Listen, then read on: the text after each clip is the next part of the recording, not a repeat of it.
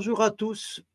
Soyez les bienvenus sur la plateforme du projet Europe Éducation École pour cette matinée de réflexion sur la notion de temps.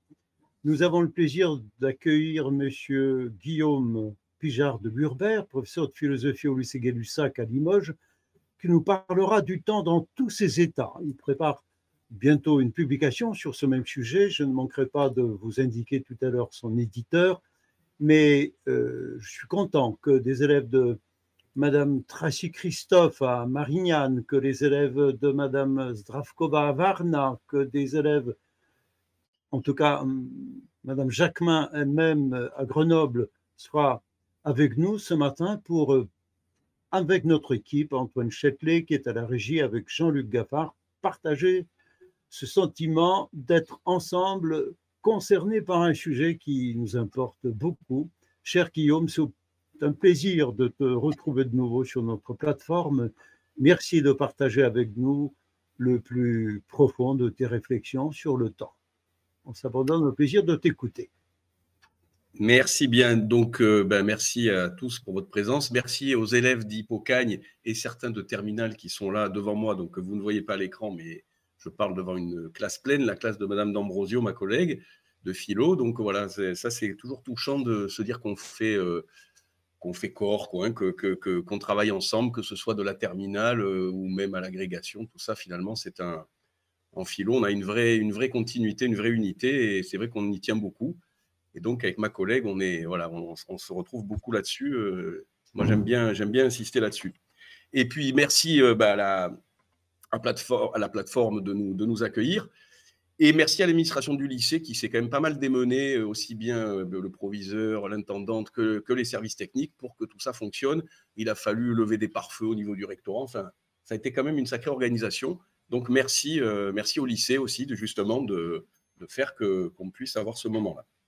Donc je vais faire deux interventions. J'ai fait un plan que, que, vous allez voir en deux temps. Première partie, je parle petite trentaine de minutes maximum, et puis ensuite, euh, il y a un temps pour les questions, et puis ensuite une deuxième partie. Donc j'essaye de, de, voilà, de, je, enfin, je développe mon propos en, deux temps. Donc la première partie, euh, j'ai appelé ça euh, les temps de l'espace. Alors vous allez voir pourquoi les, pourquoi les temps de l'espace.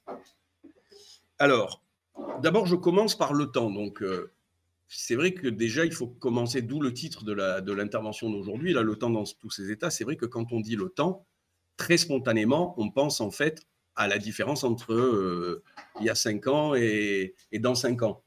D'accord? Donc, entre l'avant et l'après, ce qu'on peut appeler la succession. Finalement, pour nous, spontanément, si on ne si on réfléchit pas, et d'ailleurs, si vous regardez en philosophie le corpus philosophique, on peut dire que 95% de la production philosophique, quand elle dit temps, elle dit succession. C'est de ça qu'elle parle. C'est-à-dire la différence entre le passé, le présent et le futur la différence et la relation. Hein, comment on passe du, présent au passé, du, futur au présent, etc. Et c'est ça le temps. Et une fois qu'on a dit ça, on a tout dit. Or, euh, or ben, a-t-on tout dit? Déjà, première, euh, première question euh, majeure, à mon avis, a-t-on tout dit quand on a dit ça? Et on n'a pas du tout tout dit. Pourquoi? Parce que déjà, prenons un exemple très simple. Si là, vous me voyez avec les cheveux comme ça, là, et imaginons que demain, on se retrouve et que je me sois fait la boule à zéro. Je me suis rasé complètement. Vous allez dire, waouh, ça le change. On ne dit pas en mieux ou en moins bien, hein. on ne s'occupe pas de ça pour l'instant. On s'occupe juste qu'on sera tous d'accord pour dire ça le change. D'accord? Mais vous êtes quand même bien d'accord que dans ça le change, ce qui est incontournable, c'est le. Il faut bien que ce soit toujours moi. Si c'est pas toujours moi, il n'y a pas de changement. Vous comprenez? Donc quand on dit il y a une différence entre avant et après, donc la succession, cette différence, elle présuppose autre chose qui ne change pas. Moi qui ne change pas. Donc moi qui suis toujours moi, me voilà changer avec une nouvelle coupe de cheveux. D'accord?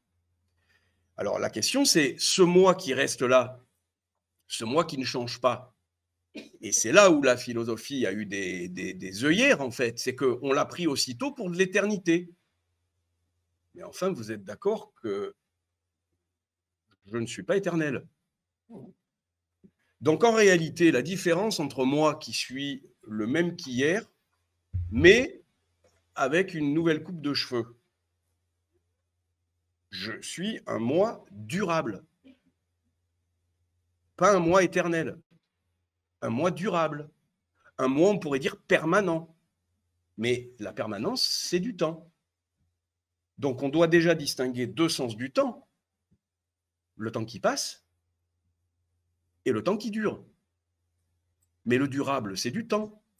Le permanent, c'est du temps. C'est pas de l'être. C'est pas de l'éternité. C'est le temps en tant que ça dure. Il y a le temps qui fait que les choses passent.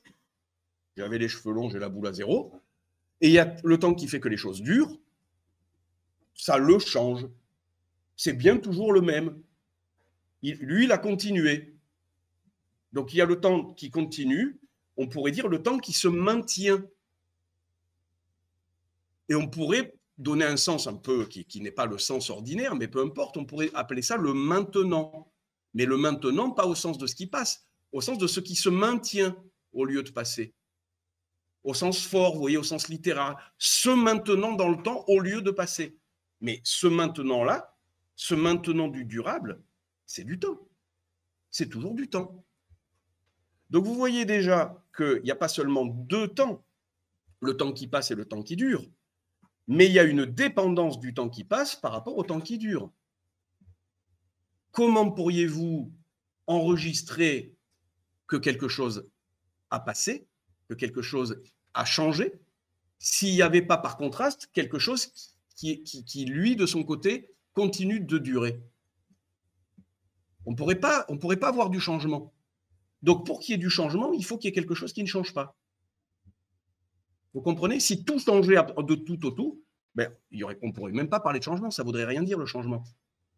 Donc, le temps qui change, le temps qui fait que les choses changent, dépend lui-même du temps qui fait que les choses durent. D'accord? Donc, il y a le temps qui fait que les choses passent, et le temps qui fait qu'elle dure. Mais le premier sens du temps, celui auquel on réduit le temps, quand on dit le temps, tout, de suite, on dit la succession, puis c'est bon, on a tout dit. Ben non, pas du tout. Parce qu'on a besoin de penser la dépendance de ce premier sens du temps, c'est pour ça qu'il est premier, un autre sens du temps, le temps du durable, le temps, le temps du permanent, mais qui n'est pas l'être. C'est pas de l'être, c'est du temps. D'accord? Donc déjà, nous voilà avec deux temps. Et c'est pas l'un à côté de l'autre. Je ne fais pas le catalogue encyclopédique du temps. C'est une, une, déduction philosophique qui fait que on part du plus évident, la succession, le temps ça passe, ça tout le monde est d'accord, et on a découvert qu'en analysant la succession, on était obligé d'en déduire un autre sens du temps, le durable, la durée. D'accord? Donc on a la succession et on a la durée, ce qui fait que ça dure. Très bien on a un troisième temps. Ce temps-là, c'est, alors on peut dire que le temps qui passe, la succession, on, peut, on pourrait appeler ça la différence des temps. Le temps qui fait la différence. D'accord? La différence entre hier et demain. Hein, entre quand j'avais 5 ans et aujourd'hui. Ça, c'est la succession. Le temps comme facteur, comme, comme artisan de la différence. D'accord? Le temps, donc, comme différence. Mais il y a le temps comme identité. Qu'est-ce que ça veut dire, l'identité? L'identité, c'est le même. C'est quoi le même du temps? Ben, C'est le même de l'en même temps. En même temps. Le pianiste, sa main droite et sa main gauche jouent en même temps. C'est pas du temps qui passe. Mais c'est pas seulement du temps qui dure. C'est encore un troisième temps. C'est le temps, qu'on appelle tout simplement la simultanéité. Mais la simultanéité, c'est du temps. D'accord? Donc ça, c'est le troisième sens du temps. Le temps au sens de l'en même temps. Et cette fois-là, ce n'est pas le temps de la différence, c'est l'identité du temps. D'accord? L'identité du temps. Je vous fais une remarque à ce propos qui me paraît élémentaire, mais très profonde. Quand on dit la différence, on pense la différence entre hier et aujourd'hui, c'est-à-dire le nouveau, la nouveauté. Si vous lisez Bergson, Bergson, ne connaît que ça comme différence, la nouveauté. variations imprévisibles de nouveautés, les nouveaux bourgeons, les nouvelles feuilles, les nouveaux cheveux blancs, la nouvelle ride, tout ce que vous voulez, la nouveauté. Oui, mais le temps a une autre façon de faire la différence. Non pas la différence par la différence entre hier et demain, la différence de la succession, mais le temps a une autre façon de faire la différence par l'identité, par l'identité du temps. Ça a l'air d'être conceptuel. Oui, c'est conceptuel, mais c'est extrêmement descriptif et tout simple. Vous comprenez bien que pour qu'il y ait une différence entre ma main droite et ma main gauche, elles sont différentes, mais ce n'est pas l'une après l'autre. Ma main gauche n'est pas nouvelle par rapport à ma main droite. Donc, ce n'est pas la succession qui fait la différence. Pourtant, il y a bien une différence. Et c'est quoi qui fait cette différence? Ben, La simultanéité. C'est l'identité du temps. Si elles sont dans le même temps, c'est qu'elles sont différentes. Je ne pourrais pas avoir euh, deux choses en même temps sans qu'elles soient différentes. Je vous renvoie, je n'ai pas le temps d'en parler là, mais à, l'affaire qui a existé de Martin Guerre. Martin Guerre, vous regarderez, c'était une personne qui s'est fait passer pour une autre. Donc il y avait deux Martin Guerre. Il y a eu un procès où devant le procès, il y avait les deux Martin Guerre. Donc on était sûr que c'était deux personnes différentes. Il y avait un imposteur. Alors on ne savait pas lequel était lequel. Mais ce qui était sûr, c'est que c'était deux, deux, deux différents. Donc le temps a une deuxième manière de faire la différence, non plus par la différence du temps, mais par l'identité du temps, par le même moment, appartenant au même temps, au même moment, à l'en même temps. Et cette différence, c'est tout simplement la diversité. Donc il y a la différence temporelle qui est la nouveauté, et il y a la différence temporelle qui est la diversité. La diversité de la main droite et de la main gauche. D'accord? Voilà, donc ça, ça déjà, ça me paraît, euh, ça me paraît pas, inutile du tout.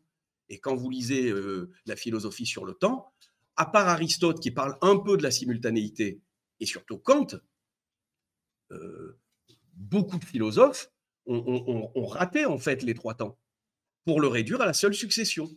Le, les, exemples récents qui sont, qui sont de ce point de vue-là les héritiers de Bergson, ben, c'est Deleuze par exemple. Deleuze, il a complètement raté la simultanéité. Il le retrouve, mais trop tard, dans son livre sur le cinéma. Mais toute son œuvre avant, où il a parlé de la différence, il ne connaît que la, il ne connaît que la nouveauté. Il ne connaît pas la diversité. Il le rate la diversité comme différence temporelle, vous voyez Et on ne peut pas dire que la main droite et la main gauche sont juste à gauche et à droite dans l'espace. C'est pas vrai. Le musicien, il y a une relation entre ces deux mains. Et cette relation, elle est temporelle. Il les joue en même temps. Il les joue pas l'une à côté de l'autre. C'est pas Frankenstein. Il n'y aurait pas de musique. D'ailleurs, si vous pensez toute la musique, c'est étonnant d'ailleurs les bévues de Bergson. Bergson, il dit le temps, c'est la succession. Or, il n'arrête pas de prendre l'exemple de la musique. Mais qu'est-ce qui resterait de la musique sans la simultanéité? Le concert, concerté, le con de concert, le sein de symphonie, c'est de la simultanéité, tout ça. Ça joue en même temps. Un musicien, c'est un, artisan de la simultanéité. La place des, instruments à cordes ou à vent dans un orchestre sont décidées en fonction de ce que ça va rendre comme son en même temps. On sait qu'ils vont jouer en même temps. Qu'est-ce que ça va donner dans l'orchestre? Donc, les problèmes de symphonie, de concert, et, même d'un instrument euh, du piano, prenons le piano, ben, c'est des problèmes de simultanéité. La musique, on ne l'entend pas que successivement. C'est à la fois la conjugaison intime de, sons qui se suivent et de sons qui concertent, c'est-à-dire qui, qui sonnent en même temps. C'est les deux. D'accord? Voilà, donc c'est quand même, c'est pas du tout des détails en fait. C'est pas du tout des détails. voilà notre notion de temps un peu plus, un peu guérie de son appauvrissement euh, illégitime en fait quand même. D'accord? Voilà, donc ça c'est la, ça la première chose. La deuxième chose, du coup, qui qui m'intéresse énormément, et vous comprendrez dans la deuxième partie pourquoi, c'est que du coup, si on réfléchit, le temps qui fait la différence, la nouveauté, le temps qui fait l'autre différence qui est la diversité. Hein. c'est la différence qui est faite non pas par la différence du temps, mais par l'identité du temps. L'identité du temps, du même moment, le même de l'en même temps, qui fait la différence, cette différence qui n'est pas la nouveauté, mais la diversité. Et puis, tout ça ramené à la durée. Le pianiste, il continue de durer pendant que les notes se suivent et qu'elles sonnent en même temps. D'accord? Donc, vous avez une inséparabilité de la durée, de la succession et de la simultanéité. D'accord? Bon. Mais qu'est-ce qui se passe? Il se passe que euh, le, le, le temps vient en réalité déterminer l'espace.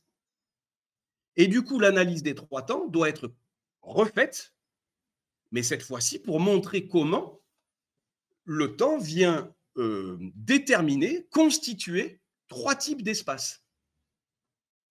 Donc le premier type d'espace, c'est l'espace qui est sous la loi de la succession. C'est tout simplement ce qu'on appelle un séjour. Dans un séjour, on ne fait que séjourner. C'est un lieu de passage. Aujourd'hui, je séjourne ici, demain, je séjournerai ailleurs, là-bas. D'accord? Mais ça va beaucoup plus loin que ça. Cette catégorie globale du séjour, moi j'appelle ça comme ça parce que ça, englobe tout. Qu'est-ce que ça englobe? Ça englobe tous les espaces qui sont sous la loi de la succession. Je vous prends un exemple très simple. Les terrains de sport. Prenons le football. Vous êtes d'accord que ce soit le tennis, le football, les terrains de sport sont marqués. Il y a, des marques. L'espace, c'est des espaces marqués, il y a des espaces différenciés. Mais ce sont essentiellement des coordonnées temporelles. Exemple, la ligne de but au football. Avant que ça franchisse, il n'y a pas de but. Après, il y a but. Donc la ligne de but, c'est pas une ligne de géométrie dans l'espace. Pas du tout. Son sens est spatio-temporel. Puisque pour qu'il y ait but, il faut que, ah, après, c'est passé de l'autre côté, il y a but. Ah ben avant, non. Si la balle est arrêtée avant la ligne, donc c'est la différence entre avant et après qui fait de la ligne de but une ligne de but. Sinon, ce n'est pas une ligne de but. D'accord? Donc ça, ça, ça c'est euh, ça, tout, à fait, euh, tout à fait important.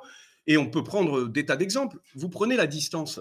Je dis par exemple, la porte au fond de la salle est, est, un peu loin. Hein. je veux aller chercher une chaise, j'ai la flemme, c'est un peu loin. Mais c'est quoi ce lointain? Le lointain, c'est du longtemps. Si vous y réfléchissez, le lointain, c'est pas juste de l'espace, c'est le temps que ça me prendrait pour aller là-bas. Or, le proche, ah ben non, ben je vais plutôt prendre cette chaise-là qui est plus proche. Oui, parce que j'en suis séparé par un temps plus court. Donc le proche, c'est le temps court, et le lointain, c'est le temps long. Mais essayez de vous représenter le proche et le lointain en enlevant le sens du temps, le sens de la succession. Ben, vous verrez que, je ne sais pas si on y arrive, je ne pense pas. Donc vous avez un, un, espace qui est, en fait, moi je préfère dire comme ça, temporo-spatial. Pourquoi? Parce que l'expression de spatio-temporel, un, elle est commune. On dit spatio-temporel, on ne réfléchit pas à ce qu'on dit. Donc déjà, c'est pas bon.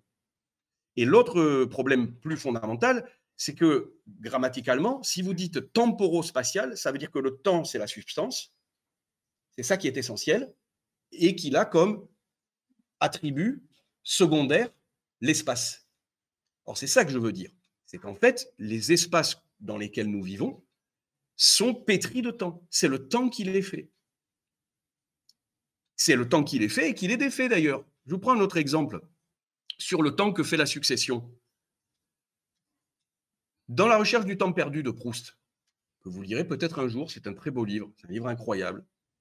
C'est bien de lire ça une fois dans sa vie.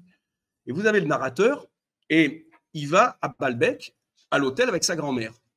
Et il est dans une chambre, et il est jeune, vous voyez, là, il a 13 ans ou quoi, et il est terrorisé par cette chambre. Alors sa grand-mère dort dans la chambre d'à côté, donc il tape au mur, il a un petit code et tout, mais enfin, il se retrouve seul dans le noir de cette chambre. On a tous connu ça, des terreurs d'enfants. Et il est dans cette chambre complètement angoissante. Il est terrifié par l'angoisse de, cette, chambre de l'hôtel à Belbec où il est seul, il est perdu, il n'a pas sa maman. Euh, bon, voilà. Il est seul dans le noir. La peur du noir, etc. Le lieu inconnu. Le lieu nouveau. C'est la peur du nouveau. Si cette chambre de Balbec n'est pas une chambre nouvelle, et c'est le temps qui fait la nouveauté, hein. ce n'est pas l'espace. Donc si ce n'est pas un lieu nouveau, il n'y a pas d'angoisse. D'où vient l'angoisse Et d'ailleurs, quand il dort dans sa chambre, chez lui, ce n'est pas tout à fait le cas, mais imaginons, ben, pourquoi? Parce qu'il la connaît, c'est déjà connu. Il a le passé derrière. C'est une chambre familière, donc il n'y a pas d'angoisse. Et d'ailleurs, dans, dans, cette chambre de Balbec, quelques années plus tard, il y invitera Albertine. Et là, Albertine qui viendra dans la même chambre, mais parce que le temps sera passé, il la connaît, cette chambre. Ça fait des années qu'il vient dans cet hôtel avec sa grand-mère. Ça deviendra une alcôve qui abritera ses amours euh, avec Albertine. Donc, c'est bien la succession qui a fait le lieu angoissant, le lieu nouveau. Et c'est toujours la succession, le passé, le poids du passé, l'habitude, qui a rendu familier ce lieu, qui a fait de ce lieu un lieu déjà connu, mais le déjà, c'est du temps, un lieu déjà connu. Et donc, le temps avait fait le lieu angoissant par sa nouveauté, et le, temps défait ce lieu angoissant. Or, vous voyez que spontanément, on va penser qu'on est dans un espace, on est dans l'espace, je suis dans ma chambre, elle est angoissante, cette, cette, pièce, et on croit que c'est une expérience spatiale. Non, c'est une expérience temporo-spatiale. Sans le temps, il n'y aurait pas d'angoisse. Donc l'angoisse est une expérience du temps, fondamentalement. À l'instant où un espace devient angoissant, c'est qu'il est un espace nouveau, un espace étranger, mais étranger au sens de nouveau. Or, la nouveauté de l'espace, c'est le temps qui, fait la nouveauté de l'espace. L'espace tout seul n'est pas nouveau. L'espace nouveau, ça ne veut rien dire. C'est pas, plus spatial, c'est temporo-spatial. D'accord? Voilà. Ça, c'est pour le, les, espaces que, que fait la succession. Ensuite, il y a les espaces que fait la durée, la résidence la demeure. C'est la différence entre le nomade et le sédentaire. Je vous renvoie à un livre extraordinaire. Ça, c'est un livre qu'il faut lire une fois dans sa vie. Vraiment. C'est Le geste et la parole d'André Leroy-Gourand. Ça raconte l'histoire de l'humanité d'il de, y, a 5 millions d'années à aujourd'hui, et même à, la science-fiction. Et c'est un très grand paléontologue, c'est un des plus grands connaisseurs de la préhistoire, la peinture préhistorique et de l'évolution humaine. André Leroy-Gourand, le geste et la parole. Et dedans, il distingue deux types d'espaces. L'espace du nomade. Et il appelle ça un espace itinérant. Et oui, parce que le nomade, eh ben, suivant les saisons, suivant la neige, suivant euh, euh, les, fruits qui fleurissent, etc., eh bien, il va chercher sa nourriture ou les troupeaux qui migrent. Et donc, il habite un espace itinérant, ce que moi j'appelle un séjour. Euh, l'hiver, il séjourne là, euh, au printemps, il change de séjour, il séjourne ailleurs. D'accord? Donc, l'espace nomade, c'est un espace qui est sous la détermination de la succession. Un espace passager, si vous voulez. Temporaire, au sens courant du terme. Et le sédentaire? Le sédentaire, dit euh, le roi Gourand, habite, lui, un espace non pas itinérant, mais un espace rayonnant. Pourquoi un espace rayonnant? Parce qu'il est fixé dans un centre, et ce centre est son grenier. C'est une, une demeure, c'est une résidence. Il réside à cet endroit-là. C'est ça le sédentaire. Et il rayonne, c'est-à-dire qu'à partir de ce sens, ben, il part conquérir les espaces plus, plus éloignés. D'accord? Où il va capturer des troupeaux, étendre des enclos, faire ce que vous voulez. Mais il revient toujours dans son lieu de résidence. Donc, le nomade séjourne, le sédentaire réside. Et donc, la résidence du sédentaire, c'est un espace. Habiter l'espace en sédentaire, c'est habiter un espace qui est sous la loi, non pas de la succession, mais de la durée, du temps en tant que durée. D'accord? Donc il y a déjà deux façons d'habiter l'espace. Habiter l'espace selon la succession, séjourner. Habiter l'espace selon la durée, résider ou demeurer. D'accord? Donc, troisième, euh, troisième, euh, troisième chose, bah, évidemment, la simultanéité. Donc ça, vous pouvez le trouver tout seul. L'espace qui est déterminé par la simultanéité, c'est tout simplement le voisinage. C'est quoi un problème de voisinage? C'est un problème de temps. C'est-à-dire que moi, je me suis couché à 10 heures du soir, mais mon voisin, il fait la fête jusqu'à 3 heures du matin, et il y a un conflit de simultanéité. Pendant que je dors, mais pendant, c'est de l'en même temps. Pendant que je dors, lui met la musique à fond. Donc les problèmes de voisinage, c'est des problèmes de synchronisation conflictuelle c'est des problèmes de temps. ça, c'est pour donner une amorce concrète, mais tout simplement, la salle dans laquelle nous nous trouvons se trouve en même temps à côté de, de, la salle où, vous serez demain. Donc le rapport entre les différents espaces d'un bâtiment, les étages, les salles, euh, la maison et le jardin, euh, l'immeuble et la rue, sont reliés par la simultanéité. Il y a en même temps la rue et l'immeuble. D'accord? Bon, qu'est-ce que ça veut dire ça?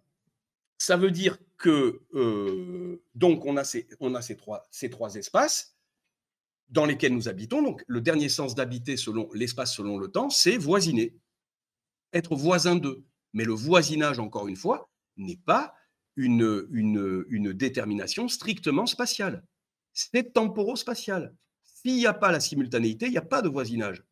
Essayer d'enlever la relation de temps par, le fait que des espaces appartiennent au même temps, au même moment, et essayer de concevoir des espaces à côté sans ça, je crois qu'on ne peut pas.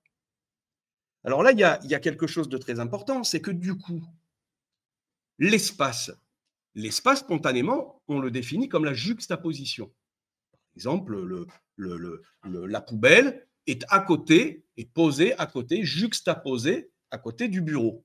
D'accord? Et on parle de juxtaposition. Là aussi, Bergson a, a, euh, a des ratés incroyables là-dessus. Pas, que lui, mais lui en particulier, puisqu'il en parle beaucoup. Bergson, il croit que la juxtaposition, c'est purement spatial. Mais non, rien ne peut être à côté si c'est pas en même temps. Prenez la géométrie dans l'espace. Le point A, il est à côté du point B. Mais pour que le point A soit à côté du point B, il faut nécessairement qu'ils y soient l'un et l'autre en même temps. Donc même l'espace de la géométrie n'est pas un espace pur. C'est un espace temporo-spatial. Si vous enlevez la simultanéité, si vous enlevez, enlevez en même temps, il n'y a plus de géométrie. Comment les, les côtés du carré euh, seraient-ils à, côté l'un de l'autre sans y être en même temps? Ça ne veut rien dire pour nous. C'est impossible. Donc, voilà. Alors, dernière, dernière chose pour finir ma, ma première partie. Il y a quelque chose qui est très intéressant et qui est un symptôme de tout ce que je veux dire, c'est-à-dire que ce que les philosophes ont raté, la sagesse populaire le sait. Où je la trouve, cette sagesse populaire? Dans le langage, dans les langues. Si vous interrogez les langues, là, je donne juste quelques exemples, mais vous pourrez aller voir euh, dans l'arabe, dans le japonais, dans la langue Ewe au Togo. Enfin, il y a des tas d'exemples. Mais là, je prends juste quelques exemples, parce que je n'ai pas le temps de, tout dire. Je vous donne juste quelques exemples. D'abord, si vous prenez un dictionnaire, vous cherchez espace. Espace, ça vient de spatium en latin. Et spatium, c'est le, champ de course. D'accord? Donc, c'est comme pour la ligne de but. Le champ de course, il est dépendant du fait de celui qui arrive en premier. Celui qui arrive en premier, celui qui arrive avant les autres. Avant. Donc spatium, c'est étymologiquement, dès le départ, le temps, l'espace déterminé par la succession. Donc spatium, l'espace n'a pas un sens dans le langage purement temporel. Il n'y a pas de langue qui dise l'espace, purement espace. On parle de l'espace, mais en réalité, c'est un complexe temporo-spatial, un ambigu d'espace et de temps que nous pensons. Spatium. Je vous prends d'autres exemples. Euh, alors, en anglais, vous allez voir l'Oxford English Dictionary. C'est vraiment le dictionnaire de référence. Vous allez voir space. Eh bien, space en anglais, et donc l'Oxford English Dictionary, ce qui est excellent, c'est qu'il donne tous les sens par ordre chronologique. Le premier sens, la première fois que le mot space apparaît en anglais, c'est autour de 1300. Et je vous donne la phrase, parce qu'à chaque fois, il cite un texte qui illustre le sens il parle d'une femme qui avait la foi, et cette foi dura little space, peu de temps. Donc space en anglais comme en latin, et encore mieux qu'en latin, n'a même pas un sens temporel spatial, c'est du, du temps, ça veut dire le temps. Little space, ça veut dire peu de temps. Elle a eu la foi, mais ça lui, ça lui est resté peu de temps. Donc vous voyez bien que le langage ne dissocie pas du tout l'espace et le temps. Et on comprend bien pourquoi. Donc ce que les philosophes ont prétendu euh, dissocier, en réalité, la, sagesse populaire n'arrêtait pas de les, mélanger. Je prends notre exemple en anglais, before. Before, ça peut vouloir dire devant. Hein? before me, devant moi, il y, a, un chien. Mais before, c'est avant aussi dans le temps. C'est le même mot. Bon, euh, hasta luego, en espagnol, luego, ça vient de loco, le lieu. Hasta luego, littéralement, ça veut dire un lieu, pro, à un lieu, un endroit. Mais quand vous êtes rentré, tu es rentré à quelle heure cette nuit? Aux environs 5 heures du matin. Les environs, c'est de l'espace. mais c'est du mot spatial, mais dont le contenu est temporel. Quand je dis je suis rentré aux environs de 5 heures du matin, en réalité, c'est du temps que je nomme, c'est du temps que je pense, c'est pas d'espace. D'accord? Euh, Je vous donne euh, trois, quatre autres exemples. En grec, en grec, l'espace, le lieu, c'est topos, la topologie. Bon, mais par exemple, euh, la locution épitopou en grec, hein, épitopou, ça veut dire sur le champ, immédiatement, tout de suite. Donc, ça a un sens temporel. Maintenant, sans délai, sans tarder. Hein. De même, l'adverbe topo, hein, avec un oméga à la fin, topo, c'est euh, euh, aussitôt. Alors que topos, c'est le lieu en grec. Oui, mais c'est le lieu qui dit le temps. Bon. Euh, autre exemple oh, du, du, même type, et là qui mord sur des choses beaucoup plus concrètes, le nouveau monde. Ce qu'on appelle le nouveau monde, la découverte du nouveau monde. Comment le monde peut être nouveau? Vous savez ce que ça veut dire le nouveau monde? Mais ça, ça ouvre un autre débat euh, dont, j'ai parlé dans mon livre, mais je ne vais pas l'aborder ici. Ça, ouvre que ça veut dire que c'est le monde qui vient après. Et que s'il y a un monde qui vient après, il y a un monde qui venait avant. Le nouveau monde a baptisé, a coupé le monde en deux, en ceux qui viennent avant et ceux qui passent après. Donc, et je pense que Nord-Sud aujourd'hui, en géopolitique, c'est moins de strictes coordonnées spatiales que des coordonnées temporelles. Il n'est pas impossible que le nord passe avant le sud, vienne avant, et que ce soit un héritage de la création du nouveau monde. Je dis ça entre parenthèses. Les Antilles, vous savez ce que ça veut dire les Antilles? Les Antilles hantaient avant, et îles, les îles. Quand on venait d'Europe, avant d'arriver sur le continent américain, on trouvait avant le continent les îles. Les îles qui viennent avant, Antilles. Donc vous voyez que les Antilles, c'est un lieu, mais un lieu dont, le sens, dont la définition est inséparable de, sa temporalité. Et là, c'est la succession. D'accord? Euh, Je prends euh, un autre exemple qui me, qui me tient à cœur, le Midi. Le Midi, c'est une région. Mais vous voyez bien que cette région, son nom, elle le tient du temps. C'est une heure du temps le midi. C'est l'heure où l'ombre est la plus courte.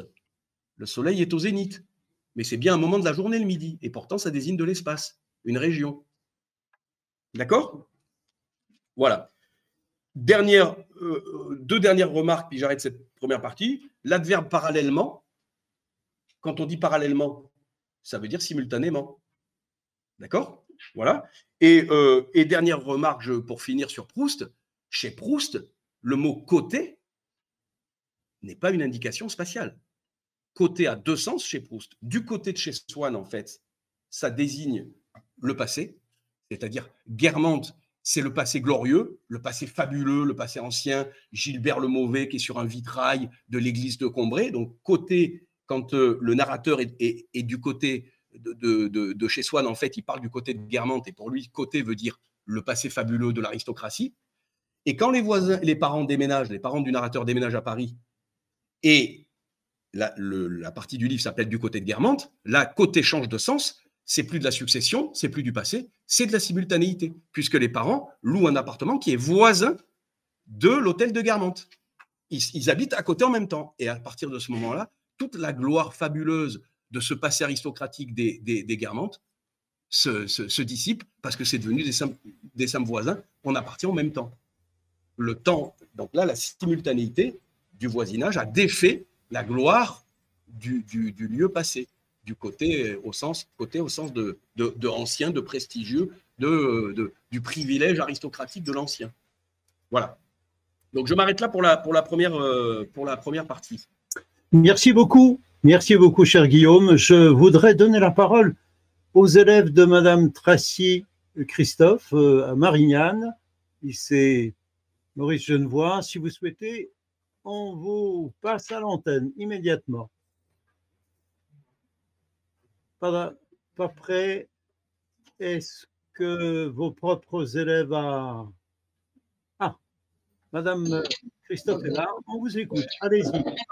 Une question euh, du côté de Marignane. Je tiens avant à remercier la proviseure, donc Madame euh, Aubert, qui a bien accepté qu'on puisse euh, ben, participer aujourd'hui donc à cette, à cette visio. Et, je suis ravie de retrouver aussi Guillaume sur ce, sur ce format. Voilà. Et, et la petite référence aux Antilles. donc je passe, je passe la parole à, à Wassim, qui est en première HLP2. Donc, on est en première HLP2, c'est-à-dire qu'on travaille sur les représentations du monde. Donc, la question du temps est intéressante euh, aussi de ce point de vue-là.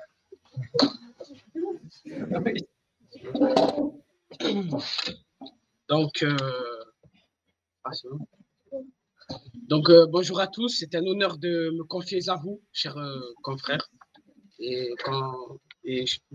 Donc, Monsieur Guillaume, euh, j'ai une petite question. Vous disiez que le temps dure. Oui, oui. Ah, ah excusez-moi. Donc, euh, selon moi, qu'est-ce que l'éternité alors? C'est si l'éternité n'est pas un temps, alors que euh, le temps n'est pas permanent.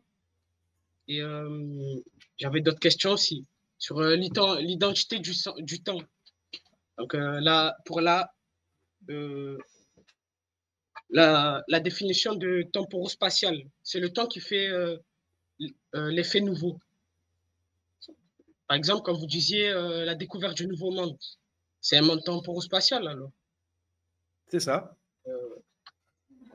et voilà tout. merci. Non, merci, merci, merci, merci au contraire de cette question. Juste un mot sur la question de l'éternité, était évidemment excellente. C'est une excellente question. Mais quand vous regardez justement ce que, soit dans les religions, soit en philosophie, on appelle l'éternité, si vous regardez d'un peu près, en réalité, la prétendue éternité, c'est du temps durable. C'est les siècles des siècles. En fait, les, les, religions comme les philosophies, quand elles ont voulu opposer le temps passager, le temps qui passe, à soi-disant ce qu'elles ont appelé l'être ou l'éternité, quand vous regardez en fait, oui, ils parlent de l'éternité, parlent de l'immortalité de l'âme, de l'éternité. Ça, ils en parlent. Mais qu'est-ce qu'ils pensent en fait? C'est quoi le contenu de, ce mot? Il ne suffit pas de dire abricadabra, éternité, on pense l'éternité. C'est pas l'éternité qu'ils pensent, c'est le temps, non pas en tant que ce qui passe, mais en tant que ce qui dure. Et ils ne font finalement qu'opposer un temps à l'autre, le temps de la succession et le temps de la permanence ou de la durée. Par exemple, je vous prends un exemple. Euh, dans l'Apocalypse de Jean, d'accord? Il y a le monde où il y a un brouhaha, le cri, euh, euh, insignifiant de l'humanité sur Terre. Et par opposition, les voix qui chantent au ciel et qui chantent toujours le même Alléluia, Alléluia, Alléluia, Alléluia, Alléluia. Mais pour qu'au ciel, dans le ciel éternel, les Alléluia durent et durent et durent, il faut quand même qu'il y ait du temps. Hein. S'il n'y a pas de temps, il n'y a pas d'Alléluia qui, qui, qui sont chantés en permanence. Je prends un autre exemple. Le Fédon, de Platon. Ça raconte la mort de Socrate. Si vous regardez le Phédon, je vais même vous dire que normalement, je vous ai même mis le. Voilà, je l'ai là.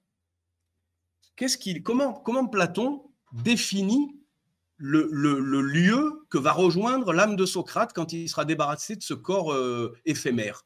Donc le Phédon, si on le lit comme ça, il y a le corps euh, éphémère qui va périr, qui va se dissoudre et tout, et puis l'âme immortelle, l'âme éternelle de Socrate. Ça, c'est ce qu'on a l'impression que dit Platon. Mais c'est pas ça qu'il dit.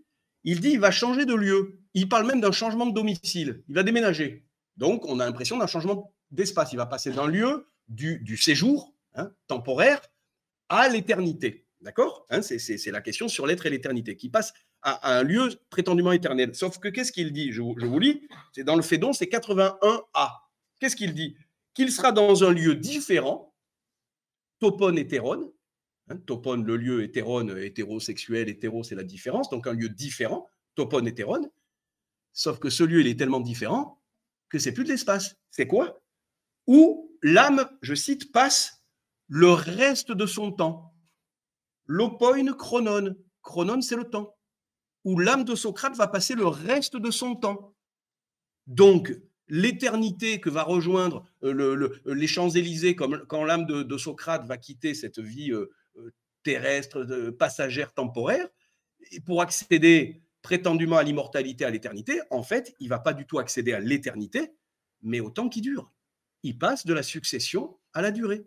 Et à nouveau, ce qui est intéressant, c'est que c'est temporo-spatial. On se représente le paradis comme un lieu durable par rapport au séjour terrestre, qui est justement un séjour qui est un lieu provisoire, passager, éphémère.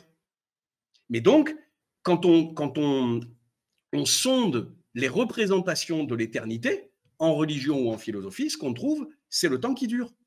Ce n'est pas l'éternité. Qui, qui, voudrait, à proprement parler dire le, le, rêve, le, rêve de, quand on a peur de la mort, c'est de durer. C'est pas d'être éternel. Ça veut dire quoi être éternel? Ce qu'on se représente, en fait, si, chacun sonde les représentations qu'on en a, en fait, ce qu'on imagine, c'est une vie durable. Ça durerait. Parce que ça, ça nous est familier. Le temps, c'est nous. Ça, je, verrai, je, verrai dans la deuxième partie, ça. Voilà, est-ce que, est que ça, ça, ça répond à peu près à, à ta question? Je me permets de te tutoyer. Hein. Non, vous inquiétez pas. Ça répond amplement à ma question. Merci beaucoup, monsieur, en tout cas. Merci. Non, non c'est moi. Est-ce qu'on peut se tourner maintenant vers euh, les élèves de Madame D'Ambrosio, s'il vous plaît? Si, Alors, celui ou celle qui veut poser une question, il faut venir ici pour qu'on vous entende dans l'ordinateur. Hein. Non, non, mais allez-y, ne hein, soyez pas, vous voyez, euh, c'est à la bonne franquette. Et à Barna, il, les élèves... il y a, quelqu'un, il y a un élève qui vient là. Très bien, parfait. Bah, prendre la place, c'est le plus simple. Bah euh, bonjour, donc euh, j'avais une question. je regarde. oui, euh, donc c'est par rapport au, temps qui passe. Donc moi, je me posais une question par rapport à la subjectivité du temps dans le temps qui passe. Est-ce qu'on peut parler d'une subjectivité du temps? Par exemple, quand on est, bah, par exemple, en tant qu'élève dans un cours, quand on s'ennuie ou quand on est captivé par le cours, est-ce qu'on peut penser que le temps passe plus vite alors que pourtant ça reste un cours d'une heure? Et de même que quand on dit par exemple j'ai le temps, j'ai le temps de faire ça, alors qu'en fait, non, on n'a pas le temps, c'est le temps qui nous a plutôt. On aurait plutôt dire ça. Est-ce qu'on peut parler du coup d'une subjectivité du temps ou d'une objectivité? Est-ce qu'on peut distinguer ces deux formes? Alors, je me remets là. Bon, là, la question est excellentissime, évidemment. Et alors, mais ça, ça c'est la deuxième partie de mon intervention.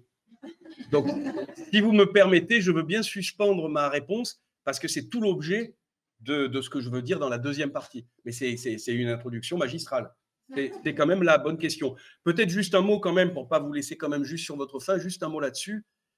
Euh, l'heure de cours, on s'ennuie. Ça n'en finit pas, quoi. Hein. La, la, trotteuse frappée soudain de corsitude. Vous voyez, elle y va doucement, elle ne va pas y arriver, quoi. Bon se dit ça va, ça durer. Une minute, ça dure, ça dure six ans, quoi. Pendant que le temps des vacances, on n'a pas vu passer. Plusieurs remarques à ce propos. D'abord, l'ennui.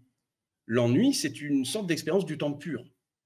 Du temps pur au sens du temps de la durée. C'est-à-dire, qu'est-ce qui se passe dans le temps? Il ne se passe rien dans le temps de l'ennui. Justement, il ne se passe plus rien. C'est les temps morts. Mais c'est dans les temps morts qu'on sent le temps. Le temps en tant qu'il dure.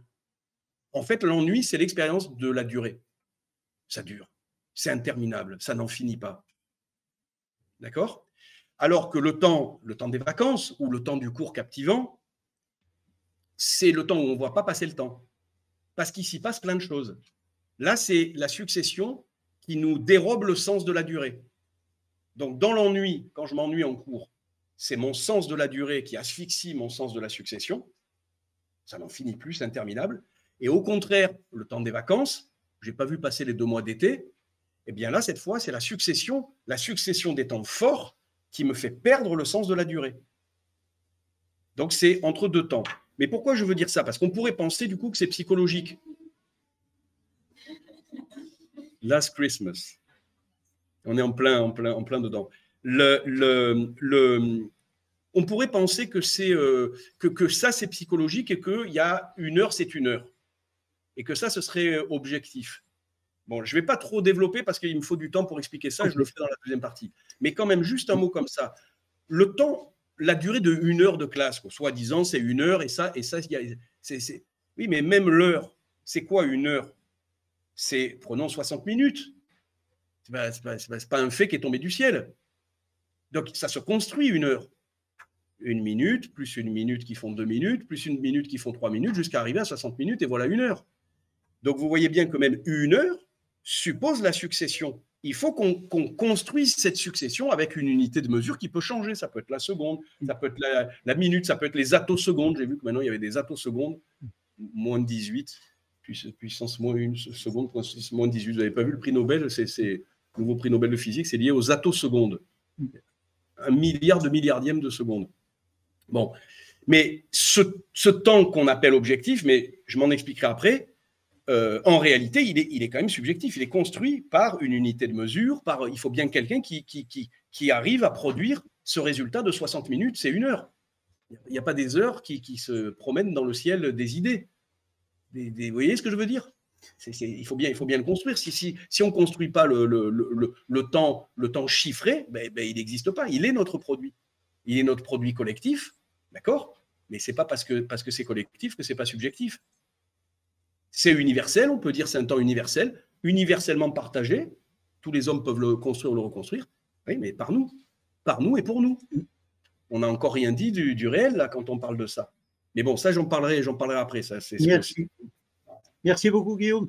Je me tourne vers Madame Jacquemin. Souhaitez-vous prendre la parole ou préférez la deuxième partie? Je remercie pour cette conférence, déjà avant tout. C'est très intéressant. Euh, j'étais en train de m'interroger sur euh, la perspective de l'animal. Est-ce que les animaux aussi ont une euh, image de l'espace qui dépend du temps nécessaire à les parcourir. Et du coup, j'étais euh, dans mes recherches euh, sur le fonctionnement de l'orientation chez l'abeille, mais peut-être vous avez déjà réfléchi à ce sujet et vous auriez quelques éléments à nous apporter. Oui, alors c'est effectivement une question que je me suis posée il y a plein d'exemples et c'est très intéressant et on, est amené à trouver le loup qui suit sa trace. Enfin, on pourrait trouver plein d'exemples qui montreraient une communauté. Mais moi, j'aurais une position de repli, là, je dirais, de, prudence critique, où je dirais, comme j'ai dit pour les heures, y a, les animaux et la vie des animaux ne sont pas dans le ciel des idées en soi. C'est pour nous que nous nous représentons les animaux avec souvent une bonne dose d'anthropocentrisme. Donc, je n'ai pas affaire à l'animal lui-même, en fait. La réalité de l'animal, je ne sais pas ce que c'est. J'ai affaire à ma représentation de l'animal. Et quand on dit ils font ceci, enfin, vous voyez, on décode les comportements des animaux, on ne peut pas faire abstraction du fait que c'est notre représentation d'hommes des animaux. On ne peut pas s'extraire de, notre subjectivité. Donc, j'aurais un repli euh, prudent, une prudence critique là-dessus. Mais c'est vrai que c'est vrai qu'on a envie de, trouver des champs d'application dans le domaine animal, ça c'est sûr. Mais est-ce que c'est que ça y est en soi ou est-ce que c'est que forcément, comme c'est dans notre représentation, on, l'y retrouve à l'extérieur? J'aurais plutôt tendance à penser ça quand même. Merci. Euh, peut-être une dernière question avant la pause. Antoine, est-ce qu'il y a des choses sur Twitch ou bien as-tu toi-même une remarque à faire? Euh, mais peut-être ça sera peut-être pour la deuxième partie. Euh, mais mais euh, Guillaume, vous évoquez, vous évoquez l'histoire du temps. Est-ce qu'on peut évoquer aussi le temps de l'histoire? Quel est le temps de l'historien? Il est dans la diachronie, on est bien d'accord, c'est-à-dire qu'il va traverser, traverser les temps. Est-ce qu'on ne peut pas dire que le récit de l'historien est un quatrième temps, comme un quatrième espace, finalement? non, je souris, parce que le quatrième temps, c'est mon, c'est mon prochain point qui commence mon, grand 2. Mais ce n'est pas du tout celui-là, justement.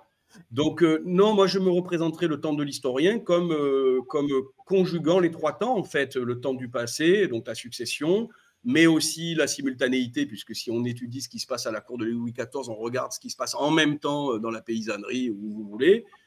Euh, et avec l'idée d'une durée, le royaume de France qui, a, qui, qui, dure pendant qu'il se passe des choses euh, ici ou là. Donc je, je le laisserai dans, le, dans, dans la, le, le, temps de la succession en particulier, mais forcément relié aux, deux autres. Merci. Merci beaucoup, Guillaume. Est-ce que les élèves de Varna voudraient bien attendre la deuxième partie pour leurs questions ou est-il urgent de la poser maintenant? Voulez-vous prendre la parole maintenant rapidement? Euh, Oui, oui. Euh, merci beaucoup pour euh, cette possibilité de participer aux discussions. Nous avons deux questions. Ah oui. si nous avons bien compris le temps qu'on durait fait passer les choses et en même temps les rend durables. donc, tout ce qui change à une base durable dont on ne pourrait pas être conscient sans être conscient de ce changement. Donc, notre première question est, euh, pourrait-on alors parler en gros de deux temps, le temps comme succession-changement et le temps comme durée-prolongement Ben oui, tout à fait. Absolument. Et, et, en ajoutant la simultanéité, on a les trois. Oui, oui, c'est ça. Je ne sais pas si c'est ça, mais en tout cas, vous m'avez bien compris. C'est ça que je voulais dire. Euh, et la deuxième question, euh, comment la perception du temps comme euh, succession et du temps comme durée change-t-elle dans la perception de l'homme contemporain, de l'homme moderne? Je n'ai pas compris la question. Dans l'art moderne? Oui. Est-ce qu'on retrouve dans l'art moderne ça? Ben, ben, l'art moderne, c'est vaste, mais oui, ben, on le trouve au cinéma. Mais là, je vous dirais juste une chose, parce que c'est une chose à laquelle je, tiens. Par exemple, le cubisme de Picasso. En fait, quand on dit le cubisme, on croit que c'est une déformation de l'espace. Pas du tout. C'est un art du temps. Qu'est-ce qu'il fait euh, Pourquoi cubiste? Parce qu'un cube, quand vous regardez un cube, il a un nombre d'arêtes, mais on ne voit jamais toutes les arêtes en même temps. Si vous voulez voir la totalité des faces du cube, il faut faire le tour. Donc on voit les faces successivement les unes après les autres. Et pourquoi c'est cubiste? Parce qu'il déplie le cube pour se donner le spectacle de toutes les faces du cube en même temps. Donc, en fait, il détruit la succession par la simultanéité. C'est un art de l'en même temps. Et, et c'est pas du coup, du tout, c'est pas une analyse là pour rigoler, c'est très profond ce que je vous dis. Pourquoi? Parce qu'on comprend Picasso. On regarde ça bêtement, on dit oh c'est monstrueux et tout. Pas du tout. C'est pas des représentations monstrueuses, ce sont des images amoureuses. C'est ça le rêve de l'amant, le rêve de l'amoureux. Bien sûr que la petite mèche de, trois quarts est, irrésistible, oui, mais le, nez, de face aussi. Et je ne les ai jamais en même temps. Eh bien, quand vous regardez, par exemple, de 1936 à 1945, euh, Picasso fait toute une série pendant ces neuf ans-là de Doramar.